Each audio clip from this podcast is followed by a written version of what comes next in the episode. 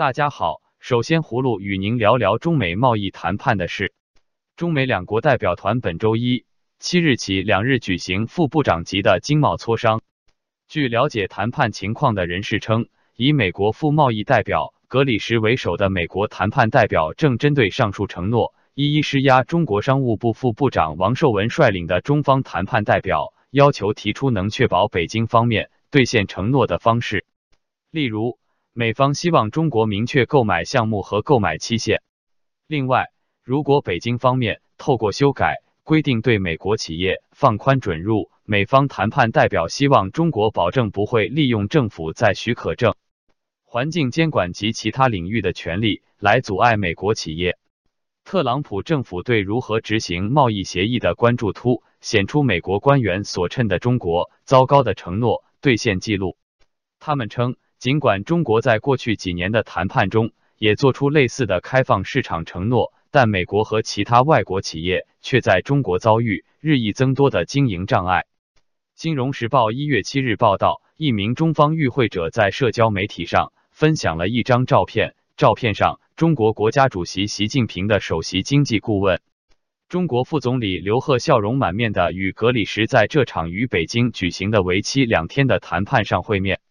中国最高经济官员首次在中美贸易谈判中出现。这让分析人士感到意外，因为这场谈判本应在中层官员间进行。胡卢认为，刘鹤副总理的出现表明中共高度关注此次贸易谈判，这是一个展示诚意的举动。接着，胡卢与您说说金正恩第四次访华的事。有报道说，一辆看上去很像金正恩座驾的列车被看到于周一晚些时候在严密的安保之下驶过中国边境城市丹东。韩国联合通讯社猜测，这辆列车可能载有朝鲜高级领导人，而韩民族日报则援引消息人士的话说，金正恩前往了中国。中共对外联络部新闻发言人周二八日表示，应习近平邀请，朝鲜领导人金正恩一月七日至十日对中国进行访问，这是金正恩第四次与习近平会面。美国国务院官员最近多次在越南首都河内与朝鲜官员会面。讨论美国总统特朗普和朝鲜领导人金正恩第二次峰会的相关安排。金正恩的此次访华应该与美朝峰会有关。特朗普上周表示，他收到了一封来自金正恩的很棒的信件，并很可能在不久的将来与这位朝鲜领导人会面。就在特朗普此番评论的前一天，金正恩警告说，如果华盛顿持续施加制裁来强制朝鲜政府去核。那么，与美国曾经建立的善意可能会付之东流。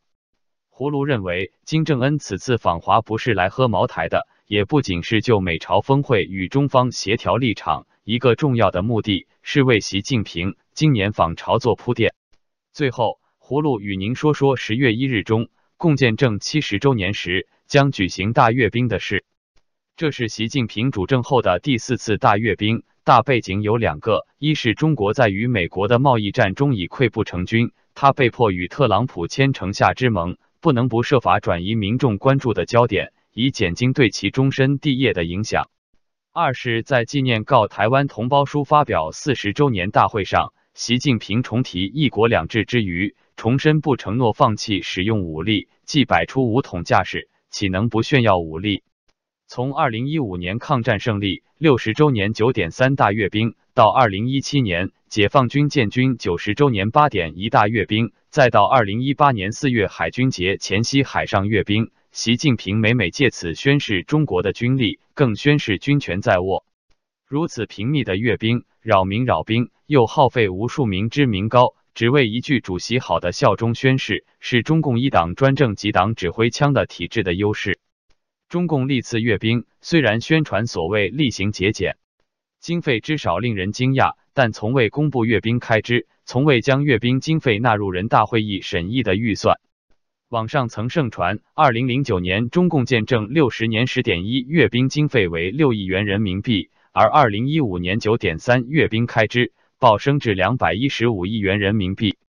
习近平主政后频频阅兵，难免给人夜行人吹口哨的感觉。无论是其个人军权的稳固，还是中国军力的强盛，都给人扯大旗做虎皮的印象。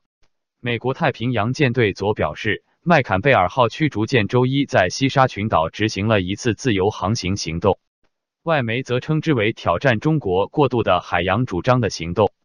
可见，中国再如何炫耀武力，也不可能改变美国遏制中国扩张势力的决心，不可能改变台湾维护民主自由生活的决心，更可能自取其辱，真的招致美国以牙还牙。葫芦反对中共举行阅兵，为了一个华丽的团体操表演，耗费老百姓的民脂民膏，令人不齿。至于威吓台湾人，则更不应该，相反会激起台湾人的反抗情绪。好了，今天葫芦就与您聊到这里，